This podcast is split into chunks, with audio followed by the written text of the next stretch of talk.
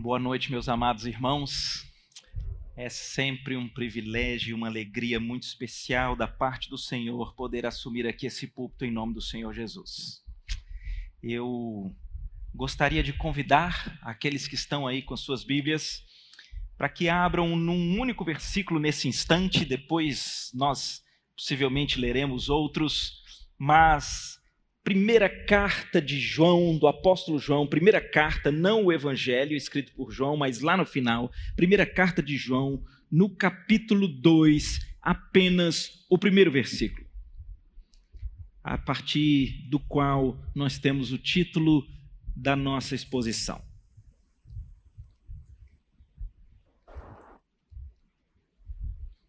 Primeira de João, capítulo 2, Versículo 1: Filhinhos meus, estas coisas vos escrevo para que não pequeis. Se todavia alguém pecar, temos advogado junto ao Pai, Jesus Cristo, o justo. Até aqui, Senhor, lemos a tua palavra. Ah, Pai, que desejo que eu tenho de o Senhor falar aos nossos corações.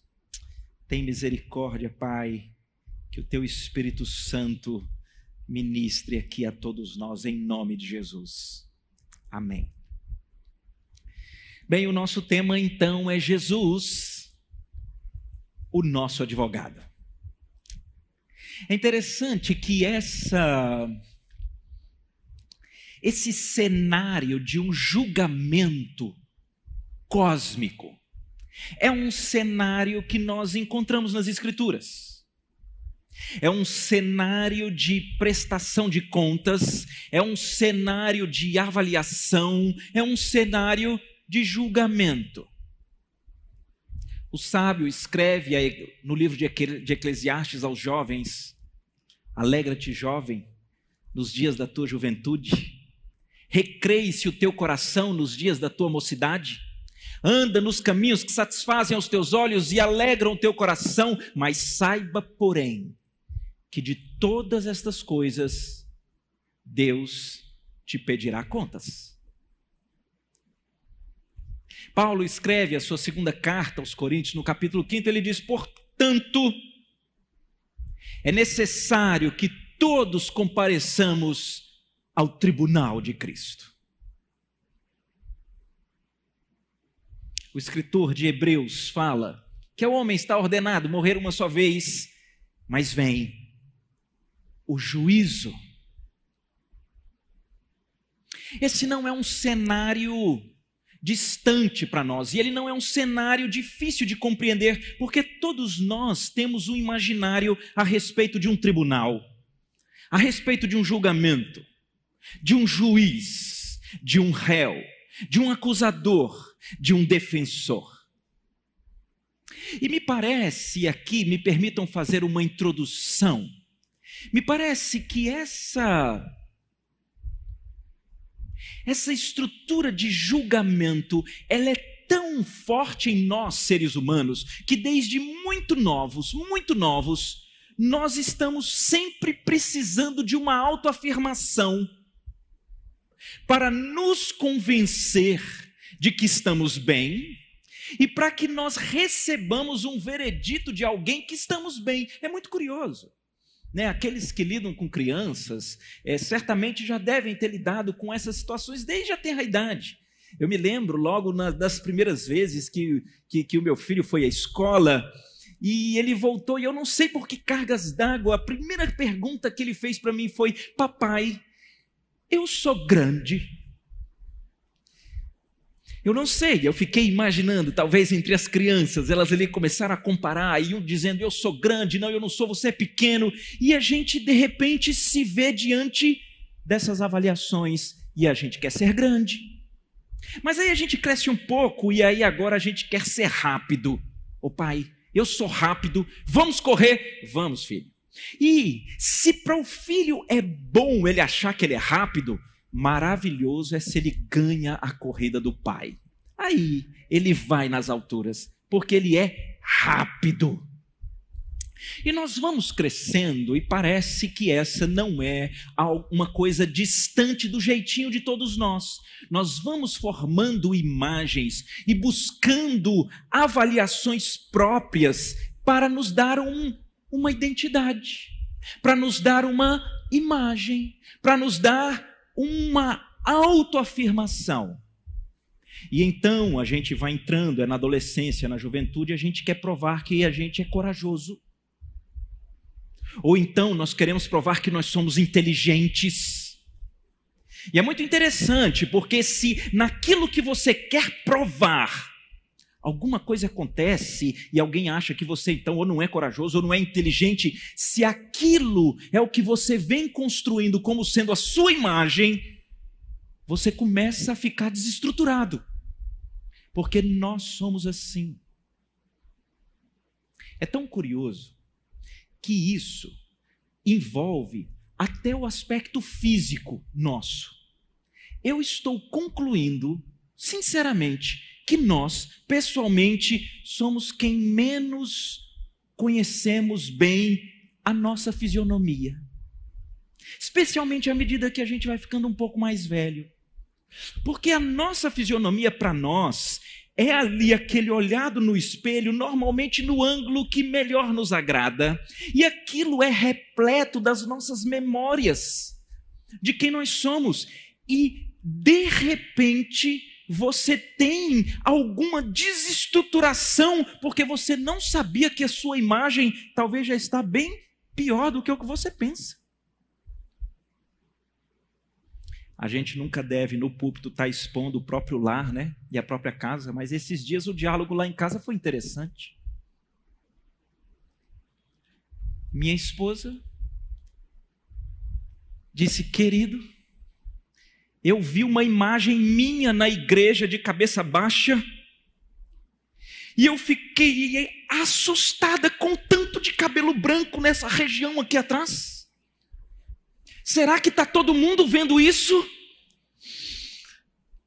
Aí o marido entra naquele momento que ele tem poucos instantes para decidir o que ele vai fazer. E é um perigo, porque qualquer coisa que falar, a chance de não dar certo é grande. Porque se ele falar que está todo mundo vendo, complicou. Mas se ele falar que não tem, é, não, não é fácil. Mas eu, nos poucos segundos, fui tomado de uma grande sabedoria. Eu disse: isso é o problema da luz daquela igreja. Aquela igreja. Aquela luz, essas câmeras boas. Eu mesmo fui contra esse negócio dessas luzes, essas câmeras boas. Aí eu digo, eu mesmo também vi uma imagem minha assim, ó. É engraçado porque fica parecendo que eu tenho pouco cabelo. Porque quando a câmera era assim mais amadora e a luz mais na penumbra, não aparecia. Fato é que nós não somos as melhores pessoas para avaliar quem nós somos. O problema é que, conquanto a gente faz uma brincadeira aqui com o aspecto físico, nós levamos isso para todos os aspectos da nossa existência. Então, se de repente na sua família são seus filhos que vão dizer que você é ausente, você logo tem, mas eu doei a minha vida para trabalhar, para dar o melhor estudo, e você é cheio dos mecanismos de raciocínio, de autocompensação a respeito daquilo que é a sua autoafirmação. Então, se alguém fala que você é nervoso, que você é irascível, a culpa é dos outros que te tiram do sério. Nós somos assim, nós somos criadores de uma autoimagem que nos beneficia e normalmente de uma avaliação rigorosa em relação ao outro. Se um outro atrasa qualquer coisa que combinou conosco, é porque é um irresponsável, negligente, incompetente. Mas se nós atrasamos, foi por uma circunstância alheia à nossa vontade. E fato é, queridos, que todos nós, mais cedo ou mais tarde, nos deparamos com esses novos espelhos, reflexos, imagens que revelam para nós a nossa fragilidade, os nossos descompassos, os nossos descaminhos, Achávamos que éramos sábios e descobrimos que não somos. Achávamos que éramos pacientes, descobrimos que não somos. Achávamos que éramos fiéis em buscar o Senhor, quando vê, não somos. Achávamos que, eram firmes, que éramos firmes, estáveis, sadios mentalmente, quando vê, não somos. E a minha pergunta para você é: diante desses momentos em que nós somos chacoalhados em relação a essas imagens falsas que fazemos a nosso respeito, como é que você se defende? Como é que você argumenta? Bem, muitos de nós somos hábeis em sermos os nossos advogados.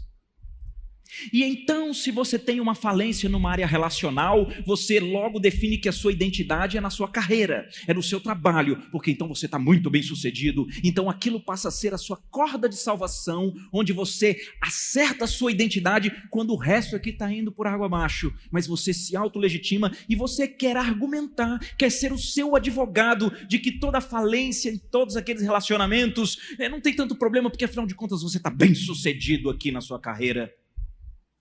O contrário pode acontecer. Você não tem responsabilidade, você não, não, não, não é competente, você não busca conhecer, nada dá certo, mas então você diz que é porque você, aqui nesse âmbito dos relacionamentos, você está sendo perfeito, você está se doando, é por isso que você não consegue dar certo naquela e naquela condição. Fato é que nós passamos a vida tentando nos abraçar em alguma coisa que pareça somar mais pontos para nos dar uma identidade que faça valer a pena toda quebradeira da nossa vida. E a minha pergunta de novo é: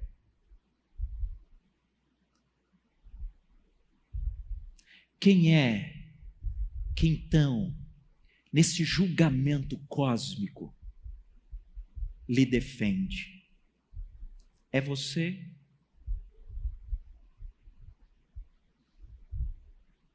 Você pode conversar com os advogados, especialmente quando você está falando de um processo criminal, onde alguém está sendo acusado do cometimento de um crime. Pode ser uma pessoa muito inteligente, pode ser um próprio advogado, todos vão orientá-lo. Não tente defender você mesmo, contrate um advogado.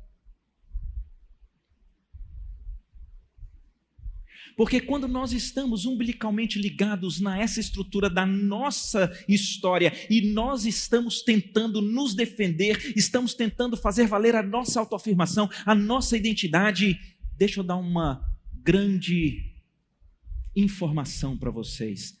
É feio. É feio.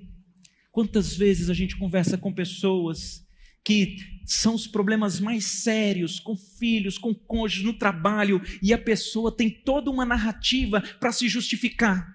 E ela se justifica pelo que aconteceu na infância, que sofreu muito, que ela se justifica é, por, por conta de um traço de personalidade, e ela se justifica por conta do erro dos outros, e a culpa é de tudo e todos, e você vai ouvindo, e é feio. Porque se há uma coisa que não é bem orquestrada, que ela é mais passional do que tudo, é quando você quer, em um julgamento da vida, defender você mesmo a partir de qualquer coisa que você tem definido como a sua corda de salvação para a sua identidade. É feio. Sabe por quê? Porque a semelhança de um cabelo branco ou de uma falta de cabelo, está todo mundo vendo que está errado, e só você que não está. E essa minha introdução é só para lhe dizer uma primeira coisa. Nesse julgamento espiritual, nesse julgamento cósmico, você precisa de um advogado. Você precisa de um advogado.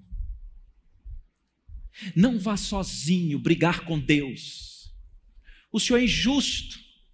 Porque eu fiz isso, eu fui na igreja, fui no culto até das 18, fui no dia que estava frio demais aquele ar-condicionado, fui no dia que o som estava alto demais, eu nem fui embora. E você começa a conversar com Deus numa condição tão rasa que fica feio, sabe por quê? Porque enquanto nós aqui só temos câmeras câmeras que veem o exterior, Deus vê o interior. Deus tem eternidade nas mãos. Ele conhece os teus pensamentos, ele sabe de todas as coisas. Toda essa, todo esse seu esforço para tentar viver num embate do julgamento da vida, reclamando com Deus e brigando com Deus, requerendo com Deus, se defendendo com Deus, é feio. Porque só você não está vendo o tanto que não tem defesa não tem argumento. Você precisa de um advogado. Como é que funciona num tribunal a figura de um advogado?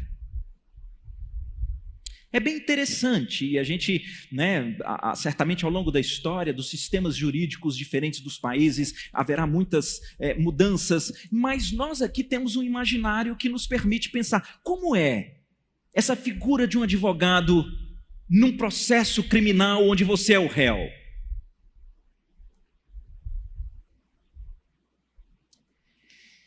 Ele passa a ser aquele que fala em seu nome, ele passa a ser aquele que intercede por você, ele passa a ser aquele cuja, cujas características condições, elas são intimamente ligadas a você. É isso mesmo. Se você, num tribunal em que você está sendo acusado de um crime, se o seu advogado é eloquente, é competente, é conhecedor, essas características naquele processo, no final, são suas. Porque existe essa espécie de ligação com a pessoa daquele que fala em seu nome. É o seu representante que entra naquele tribunal nessa qualidade de quem fala por você. Mais uma vez, se me permitem, há muitos anos atrás, quando ainda morávamos em Brasília, minha esposa trabalhava num tribunal. E num tribunal daqueles de Brasília que trabalha com essas, com essas ações criminais. E eu me lembro, isso eu estou voltando aí, quem sabe, uns 15 anos, e eu me lembro quando ela dizia: é interessante, querido, tem alguns advogados que eles são brilhantes. Eles são brilhantes. Eles conhecem profundamente a lei, eles conhecem profundamente o caso, eles são eloquentes, eles fazem sustentações orais na presença dos ministros que a turma não pisca os olhos. É tão interessante, isso ela dizendo na época para mim. Nós que trabalhamos aqui, quando a gente pega um processo e a gente identifica que é do advogado tal, ah, a nossa acuidade, os nossos olhos, os estudos, eles são aumentados porque a gente sabe que ali tem algo diferente. E é muito importante, sabem por quê? Porque, conquanto seja o brilhantismo, eloquência, a competência do advogado, aquilo é imputado ao réu. Porque, de alguma forma, quando você está em um tribunal onde você é o réu e o seu advogado, ele é brilhante, ele é eloquente, ele é conhecedor. Essas características no processo, elas são atribuídas a você. Nós estamos falando hoje de Jesus, o nosso advogado. Deixa eu caminhar então aqui mais com esse ponto.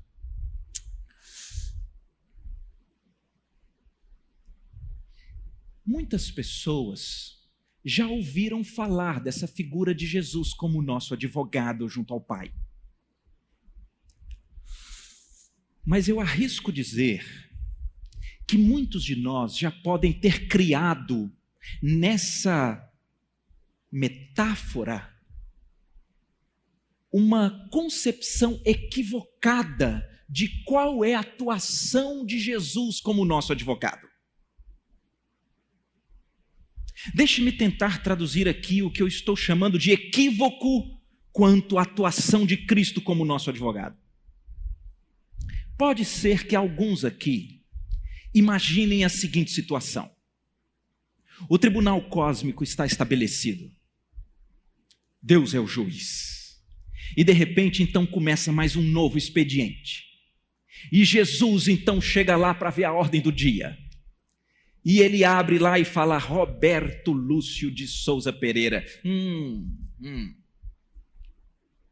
Então, alguns de nós imagina que Jesus chega e fala: Meritíssimo senhor juiz, então nós estamos aqui novamente para avaliar as condições e circunstâncias do, do, do meu cliente, do réu. É, eu sei, eu sei que ele prometeu que ele nunca mais voltaria a fazer isso e ele fez, né? Eu sei, eu sei que ele prometeu que ele ia melhorar e ele ia caminhar mais acertadamente e ele não cumpriu, não é pai. Mas dá mais uma chance para ele.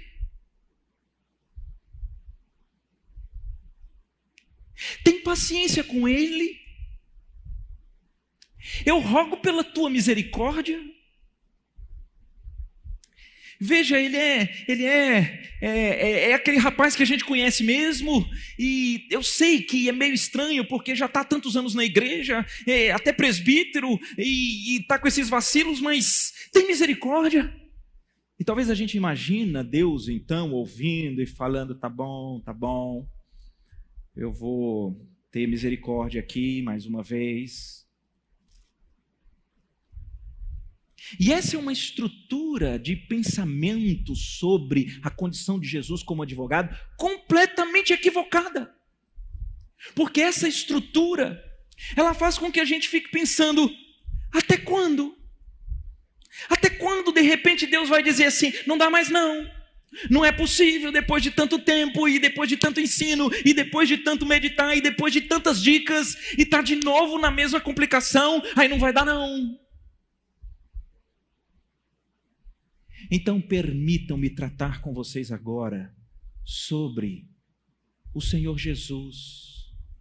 Como é que ele atua como advogado? Eu quero ler um próximo texto, mas antes deixe-me fazer uma pequena explicação. Nós vamos ler um texto que está em Hebreus. Hebreus é uma carta que é escrita para os judeus que estão sofrendo grande perseguição, complicações e tribulações na vida, e o escritor aos Hebreus mostra para eles a bênção que é a nova aliança em Cristo Jesus. É muito especial o livro de Hebreus. Mas, como o livro de Hebreus ele é dirigido ao povo judeu, então aquele povo, eles conheciam tudo sobre o quê? Tudo sobre tabernáculo, sacerdote, tudo sobre sacrifício dos animais, tudo sobre é, altar, a, a, Santo dos Santos, sobre é, o lugar santo, o templo, eles sabiam tudo. Então o texto que nós vamos ler, ele vai mostrar como que os antigos sacerdotes intercediam pelo povo e como Jesus Cristo passa a interceder. Com quanto texto esteja falando de tabernáculo, de templo, vocês verão que o ponto é alguém que intercede por quem está em pecado para que seja justificado. E ele explica como é que Jesus atua. O livro é Hebreus, o capítulo é o 7, e lá diz assim: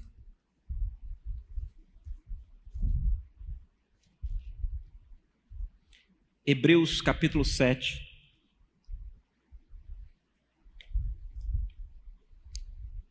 Tratando das antigas ordenanças dos sacerdotes e da nova esperança no Senhor Jesus. Eu vou ler a partir do versículo 18. Portanto, estou em Hebreus 7, 18. Portanto, por um lado, se revoga a anterior ordenança, por causa da sua fraqueza e inutilidade, pois a lei nunca aperfeiçoou coisa alguma. E, por outro lado, se introduz uma esperança superior, pela qual nos chegamos a Deus. E visto que não é sem prestar juramento, porque aqueles, os sacerdotes antigos, sem juramento, são feitos sacerdotes, mas este, Jesus, com juramento, foi feito sacerdote. E aqui o escritor cita o Salmo 110, porque diz assim: O Senhor jurou e não se arrependerá, tu és sacerdote para sempre. Por isso mesmo, versículo 22, acompanhe comigo. Jesus se tem tornado o fiador, o garantidor de superior aliança. Ora, aqueles, os antigos, os humanos, aqueles são feitos sacerdotes em maior número, porque eles são impedidos pela morte de continuar. Este, Jesus, no entanto, porque continua para sempre, tem o seu sacerdócio imutável. Versículo 25, prestem atenção. Por isso, Jesus também pode salvar totalmente os que por ele se chegam a Deus, vivendo sempre para interceder por eles. Com efeito, nos convinha um sumo sacerdote como este, ou seja, como Cristo, santo, inculpável, sem mácula, separado dos pecados e feito mais alto do que os céus, que não tem necessidade, como sumos sacerdotes, de oferecer todos os dias sacrifícios, primeiro por seus pecados, depois pelos, pelos do povo. Por quê? Por que, que Jesus não tem que repetir diariamente sacrifícios? Porque ele fez isso de uma vez por todas, quando a si mesmo se ofereceu porque a lei constitui sumos sacerdotes a homens sujeitos à fraqueza, mas a palavra do juramento que foi dada pelo próprio Deus, que foi posterior à lei, constituiu o Filho perfeito para sempre. Conquanto aqui esteja falando do sacerdote, a estrutura é a mesma de um tribunal. Alguém que está para ser o representante que intercede pelo réu e aqui está dizendo que qualquer sacerdote que tenta fazer isso em figura humana é limitado, é frágil e não dá conta. Mas como é que Jesus se torna o nosso representante? Como é que Jesus se torna aquele que intercede por nós? O texto explica. Primeiro, o texto diz que aqueles que estão nele, versículo 25, ele pode salvar totalmente porque por Cristo eles se chegaram a Deus. E o texto diz que veja a estrutura que Cristo está vivendo sempre para interceder por aqueles que se reconciliaram com Deus por meio de Cristo. Queridos, eu preciso ser claro aqui com vocês. Muita gente, preste atenção no que eu vou dizer, muita gente consegue entender uma obra do passado de Jesus. Ah, Jesus morreu por mim na cruz, ressuscitou e está nos céus, então lá na cruz, naquela obra do passado, perdoou os meus pecados. Talvez seja até mais fácil você pensar no Jesus que vai voltar que vai estabelecer o seu reino, a nova Jerusalém, e, vão, e vai fazer novas todas as coisas, e os céus, onde não há choro, não há ranger de dentes. Mas muita gente não entende muito bem a maravilha do ministério de Cristo hoje. Cristo no presente, Ele está vivendo para interceder por nós diante do Pai. Nós quem? Aqueles que estão unidos com Cristo reconciliados com Deus. São aqueles que entenderam que não podem ser os seus próprios advogados. São aqueles que entenderam que merecem ser condenados. São aqueles que vão à cruz para dizer: Senhor, seja o meu advogado. E aí então a pergunta que eu fiz: como é que Jesus atua no tribunal? O texto aqui está dizendo: Jesus não é aquele que olha e diz, assim, ah, é o caso do Roberto, né? Ô oh, Pai, tem paciência com ele, tem misericórdia. Jesus não clama por misericórdia para nós. O que Jesus faz no tribunal, quando nós estamos nele, é clamar por justiça. O que Jesus faz naquele tribunal cósmico é dizer: Pai, é o Roberto. Mais uma vez prometeu e não cumpriu. Ele merece a condenação. E a condenação dele já foi dada em mim. Olha o meu sangue vertido. Olha a lança traspassada. Olha os espinhos cravando o crânio. Olhem as marcas dos pregos nas mãos. Esse Roberto, que merece ser condenado, ele já foi condenado. E se o Senhor é justo, o Senhor jamais vai requerer uma dupla condenação para algo que já foi pago. É por isso que eu estou aqui para interceder por ele, porque de uma vez por todas eu já me ofereci como sacrifício pelos pecados dele. E o Senhor que é justo, o Senhor não condena um mesmo pecado duas vezes. Eu requeiro justiça para o meu cliente.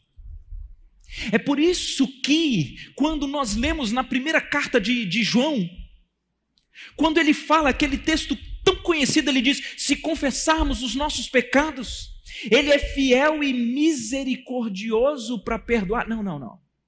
Se confessarmos os nossos pecados, ele é fiel e justo para nos perdoar e nos purificar de toda nossa injustiça. Como assim justo? Se pecado merece condenação, Deus é justo porque o seu pecado, o meu pecado, essa condição depravada que reside na natureza humana, ela foi condenada em Cristo. E se Deus é justo, ele não condena um mesmo pecado duas vezes. E é por isso que a forma pela qual Jesus é o nosso advogado é como quem assume um caso imperdível.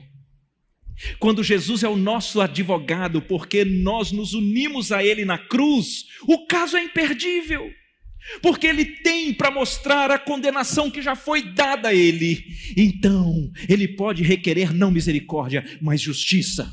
Seja justo, Pai, porque eu fui enviado para essa terra, eu vivi daquele modo perfeito, para que eu pudesse receber a condenação que era dele e o Senhor pode aqui inocentá-lo pela vida que eu tive.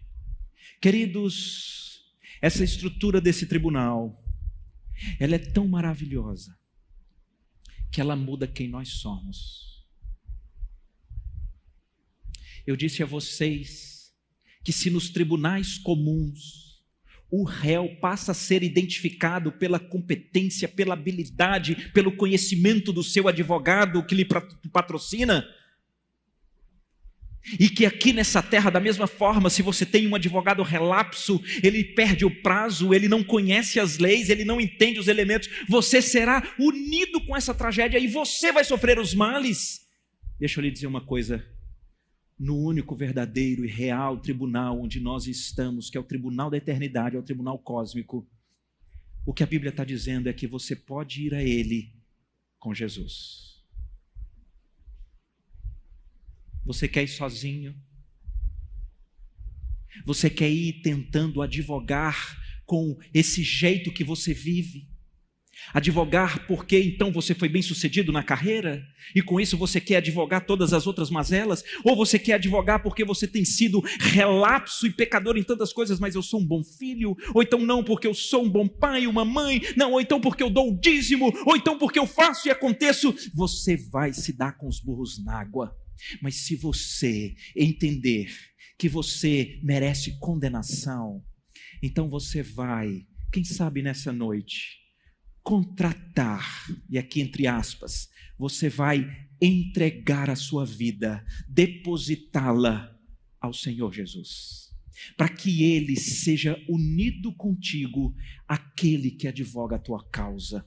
Como diz Jó lá no meio do seu capítulo, já agora sabei que a minha testemunha está nos céus e nas alturas quem advoga a minha causa. No tribunal cósmico, deixe-me dizer para vocês o que acontece quando nós estamos unidos com Cristo naquele tribunal. A nossa condenação já está paga em Cristo e a justiça de Cristo é imputada a nós. Sabe aquela eloquência? Sabe a perfeição? Sabe a justiça de Cristo? Sabe o seu brilhantismo? Eles são imputados a nós porque ele se torna o nosso representante unido conosco. E o texto sagrado diz isso em várias oportunidades. E agora, quem está em Cristo é nova criatura. As coisas antigas já passaram, eis que tudo se fez novo.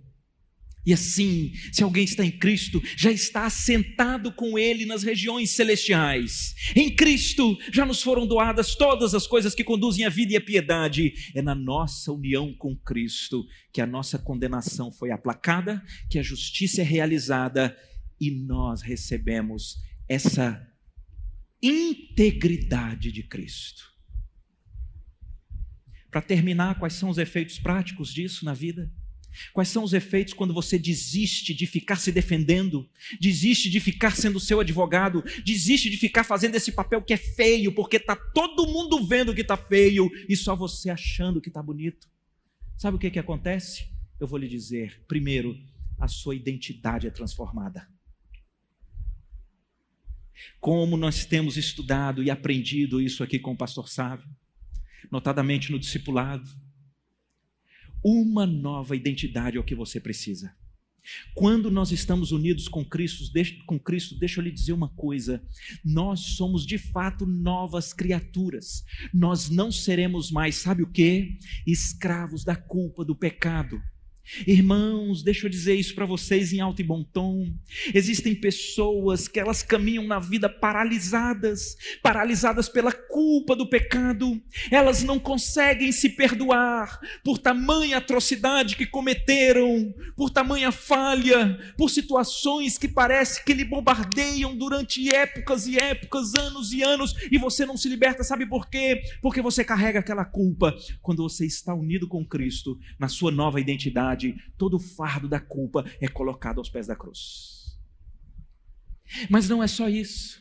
Quando você tem nova identidade, sabe o que, que acontece contigo? Todas essas grandes angústias da vida, grandes, os grandes descontentamentos, desencorajamentos e depressões, eles são profundamente minimizados. Sabem por quê? Porque as grandes angústias da vida, elas estão ligadas a todas aquelas coisas que nós estamos querendo criar a nossa identidade. Então você, assim lá como menino, então você cresce, está ali na juventude, você quer ser o mais corajoso, o mais inteligente, e de repente você não passa naquela prova, e você não passa de novo, e você não passa de novo, e como aquilo era onde você queria definir a sua identidade, você não fica só triste, você fica devastado. Mas e quando você tem Jesus? E quando você sabe que você é reconhecido pelo que Cristo já fez? Não tem reprovação que consiga lhe devastar, porque sua identidade não está naquilo. Ou se é o contrário, você carrega a sua vida para mostrar que você é romântico, que vale a pena casar com você, que você então vai ser um excelente pai, ou vai ser um excelente esposo, e de repente você envereda por aí, e quando vê você ou não consegue casar, ou então você casa, mas há uma falência, ou você não consegue ser aquele cônjuge que você queria ser, ou então você é só objeto de acusação, e as pessoas levantam, e se você se vê diante da falência daquele seu propósito que você queria segurar como que diz quem você é, você não fica só triste, você fica devastado, você fica sem identidade. Quando você é unido com Cristo, não é assim, porque a sua identidade está nele, é no que ele fez, é na vida que ele teve, que é imputada a você. E assim eu poderia dar quilhões, milhões de exemplos. Ah, porque então eu vou, eu vou é, é ser bem sucedido no relacionamento, é bem sucedido na carreira, não, eu vou ser bem sucedido na igreja, e invariavelmente a vida revela para nós complicações, percalços e falências em vários dos aspectos que nós elegemos para ser a nossa imagem. E quando eles ruem, quando eles caem, a gente simplesmente cai junto. Mas e quando você tem uma nova identidade em Cristo? Tudo isso é diminuído. Porque você já não precisa de nada para saber quem você é. Você não precisa de alguém para vir dizer: nossa, fez regime, emagreceu, hein? Porque você tem Jesus.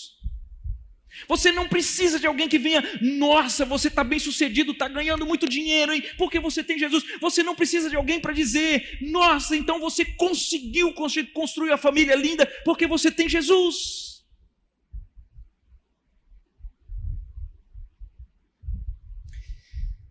E um outro e último reflexo da nossa nova identidade em Cristo é que nós somos tomados por um binômio que parece paradoxal na sociedade.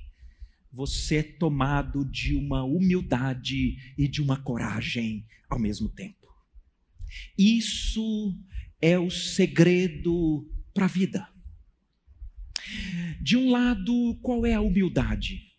A humildade é saber que você jamais conseguiria se defender no, no tribunal cósmico da vida a humildade, a humildade de saber que, na verdade, você, por todos os seus feitos, merecia condenação.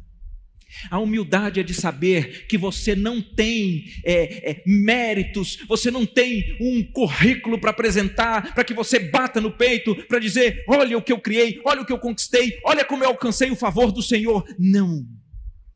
A humildade é quando você sabe que você merecia era a ira de Deus, você merecia era a condenação mas ao mesmo tempo, uma profunda coragem. Que coragem?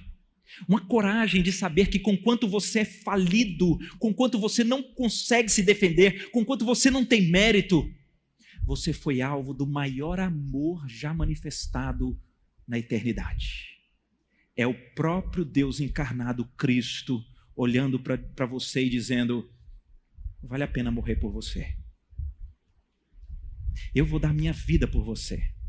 Eu vou ser condenado por toda essa falência múltipla de órgãos que você tem, para que eu te faça uma nova criatura, para que eu te faça uma nova identidade, para que eu te faça uma nova pessoa.